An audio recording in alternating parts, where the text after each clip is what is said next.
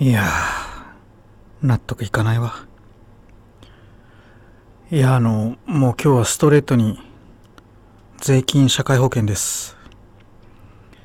もうあの、50になりましてですね、老後のことがもう心配な年齢なわけですね。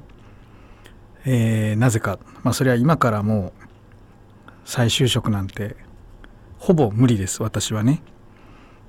もう人の下で多いなんて言われて働くことが多分できない人間に仕上がっちゃいました、まあ、さらに言えば、えー、腰痛とかまああといろいろ持病もありますしまあ会社員だと体力的にも持たないだろうなと思います。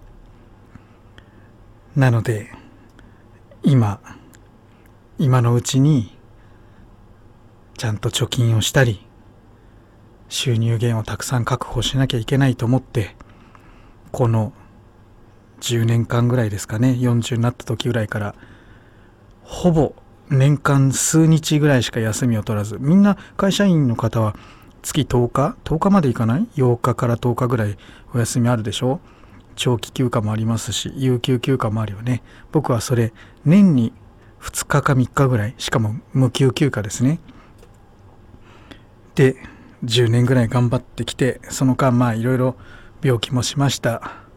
怪我もしました。努力して頑張ってきましたよ。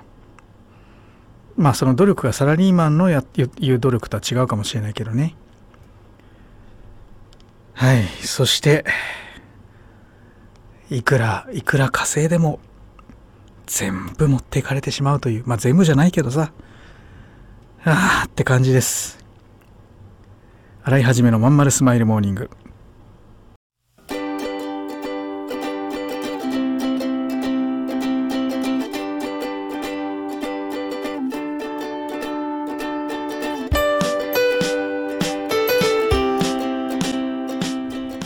おはようございます。新井はじめです。新井はじめのまんまるスマイルモーニング。2023年8月8日火曜日。皆さんいかがお過ごしでしょうか？この番組は毎週火曜日朝8時。私新井はじめがラジオを聴きいただいているあなたに1週間頑張るための笑顔やモチベーションをお届けするそんな番組でございます。はいそういうわけでね今あの国会議員の方のあのフランス外遊とかがねちょっと叩かれてたりなんか裏賄賂みたいなのが汚職がねまた叩かれてたりしてます。えーと、経営者と政治家は常に悪者である。これはもう世の常なんですね。ビッグモーターの社長とかももうもう袋叩きもいいところですよね。まあ悪い人は確かに悪いのかもしれないけどそうじゃない人が9割方だと思うんです。ねだから僕はあんまあのあの叩きには参戦したくはないんだけど、うん、人は誰でも失敗してねまた再生すればいいわけだから。ただねこの税金がきついのは間違いない。でみんなが怒る気持ちもわかるわ。だってお金たまんないよね。本当にたまんない。どんどん持ってかれる、えー、この間100万払ったな。あ今度また50万か。えー、また100万あれいつの間にかまた100万引き落とされてる。あれ今度また50万？あれまた？みたいな感じで。もうお金が貯まる余裕がありません。でこれがまた来年もう一回払うわけです。今あの中間納税だからねこれ。予定納税だからね。うん。えー、というわけでですね結果何千万取られるんでしょうか？何億取られるんでしょうか？もうお腹がもう下して下して何も残ってない状態からさらにもう税金払うためにお金を稼ぎまたそれが月末になくなるみたいな感じで働いております。よって私は花火にも行かず旅行にも行かず、えー、悩みを聞きながら働いております。じゃあこんな生活みんなしたいのかっていうと絶対そんなはずないわけで。うん。そうするとさ起業したい人のゴールってさどこに向かうんだろうね。海外に逃げろに向かうようじゃさなんかこの国終わってません？なんかこの国のために一生懸命この国のためにこの国の人たちのために働いて自分も幸せになってこの国も豊かになり、ね、子供たちがまあ、自信とか誇りを持って生きれる国になるのが、まあ、いいと思うんだけどね。それがさどうよ実際は。働いたら罰を与える。罰を与える。ね。それで若い頃はさまあ全員じゃないよもちろんだけど売春したりさ。ね。水商売やったりして税金全然払ってないからねあの人たち。そういう風になってっちゃってさいいの？この国って。えー、何起こってんだこの親父って思うかもしれないけどあのこういうねニュースなんか見てるとねとっても悲しい気持ちになるね。うんなんか働くことが罰であるみたいな制度ってなくならないのかな。でこういうこと言うとねまたね言うんですよ。カワウソ店長とかが「稼いでんじゃないですかその分」とか。違うんだっていう。日本では稼げば稼ぐほどその罰が重くなる制度になってんだってば累進課税って言います。ね。これも辛いなって思うわ。なんかみんなが働いてる人も働いてない人もみんなが平等。僕ねセーフティーネットはあってしかるべきだと思う。それはチャレンジして失敗した人のためにね。うん。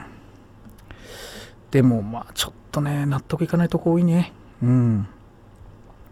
まあでもそんなこと言っててもしょうがないからまた月末に税金いっぱい払わなきゃいけないからキャッシュが足りないんで頑張って働かなきゃな。税金のために借り入れするのが一番バカバカしいもんな。うーん本当に困ったもんです。洗い始めのまんまるスマイルモーニング。この番組は東京豊島区池袋 87.8MHz 池袋 FM のスタジオからお送りしております。本日もよろしくお付き合いください。お母さん友達の家行ってくる。あら行ってらっしゃい。いつ頃迎えに行こうかしら。迎えって勘弁してよ。私もう中学生だよ。あと夕飯いらないから。あらそう。娘を見てなんだか寂しい気持ちになった。私が必要とされなくなる日も遠くないのかもしれないと。役目を終えた私は何をするべきなんだろう。そんな時かつて眠らせていた気持ちが蘇ってきた。そうだ私やりたいことがあったんだ企業ワンエイトはやりたいことをやりたいと望むあなたを徹底サポートするコミュニティサロンです。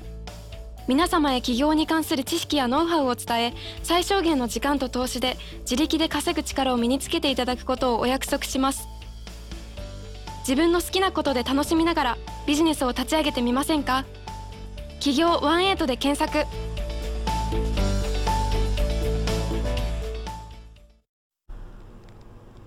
はいそういうわけでね、とまあ税金の話はいいや。そんなの話してたってしょうがない。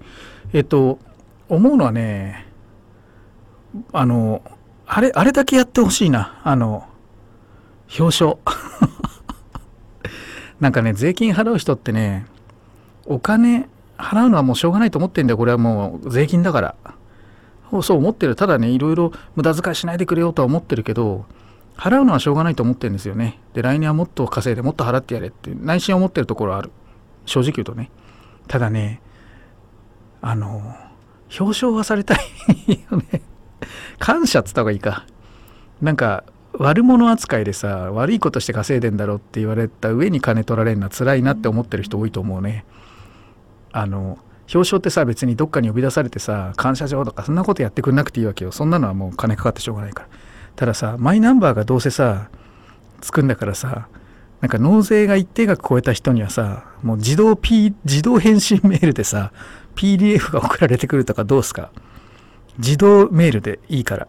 で、あなたはこんだけ貢献してくれました。感謝みたいなさ、えー、東京都知事と、えー、総理大臣のと財務財務大臣と総理大臣の名前でさ、あの、なんか PDF でいいよ。で、それを勝手に印刷してさ、会社に飾っとくわ、みたいな。なんかそういう、なんていうのかな、報われたいんだよね。この気持ち誰か共有できねえかな。ああまあそういうねうん感じなんです僕はねうん君の企画だけどさなんつうかさ熱意がないのよ。こうしときゃ満足してもらえるだろってのが透けてるんだわ。ある意味一番ダメだよね。申し訳ございません。終電車の窓に映る親父になった自分を見た。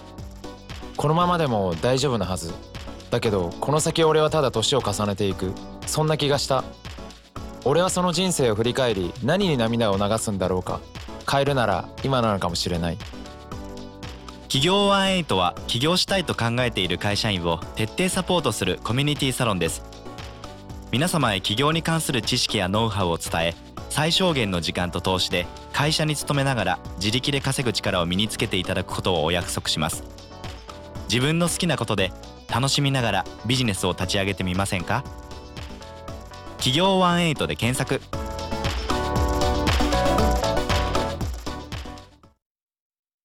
まあそんな話はさておき。じゃあちょっと今日もいただいてるレター結構最近ねモチベーション系のレターをいただくこと多くて嬉しいですね。うん。ノウハウなんかよりメンタルの方が大事なんですよ企業って。実際にやってる人なら分かると思うんだけど。で今日来たメンタル関する質問ね、ま、モチベーションが低くなってしまう原因を教えてくださいっていう。まあ集客ができないとメンタル下がるからとにかく集客頑張ろうってもうこれだけだね。うん。というわけで、えー、じゃあ集客を頑張るとはつまり何をすることなのか。ね、3つでしたね。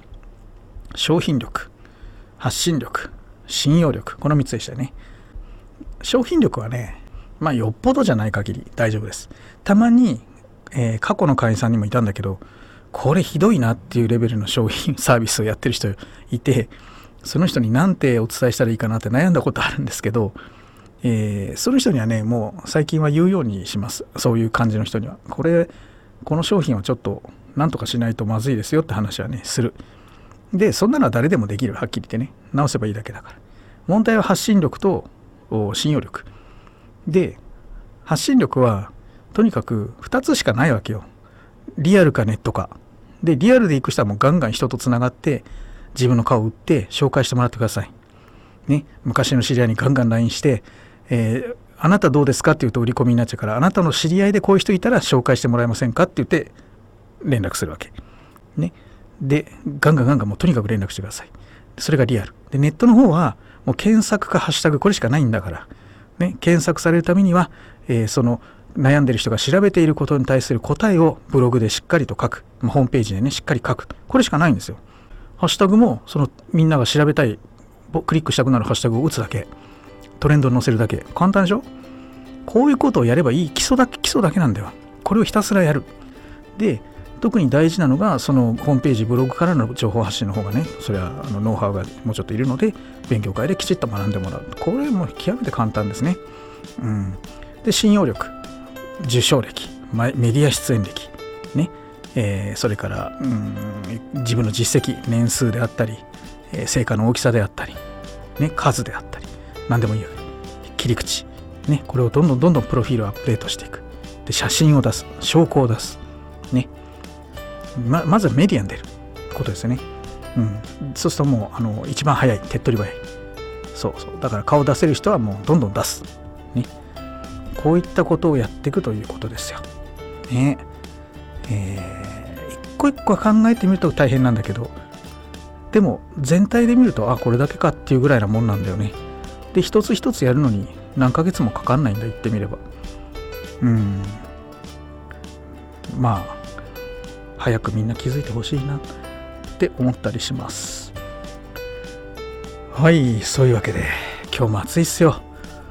えこれ収録してるのは週末土曜日ですけどね、えー、まだまだもう少し暑い日は続くのかな。お盆がこれから始まってねまた帰省したりとかでいろいろ皆さん混んでる中突っ込んでって疲れちゃうこともあるかもしれないけどまあでも精神的にはね少しリラックスできる期間なのかなとも思うんでまあ、休める時休んでで全部休んじゃうとねもうあのエンジンまたかかんなくなっちゃうから、えー、アイドリングでねちょっと止めといてもらうぐらいでまたすぐ半分も経ったらですね、えー、元の生活に戻ったつもりでもう指導してってください。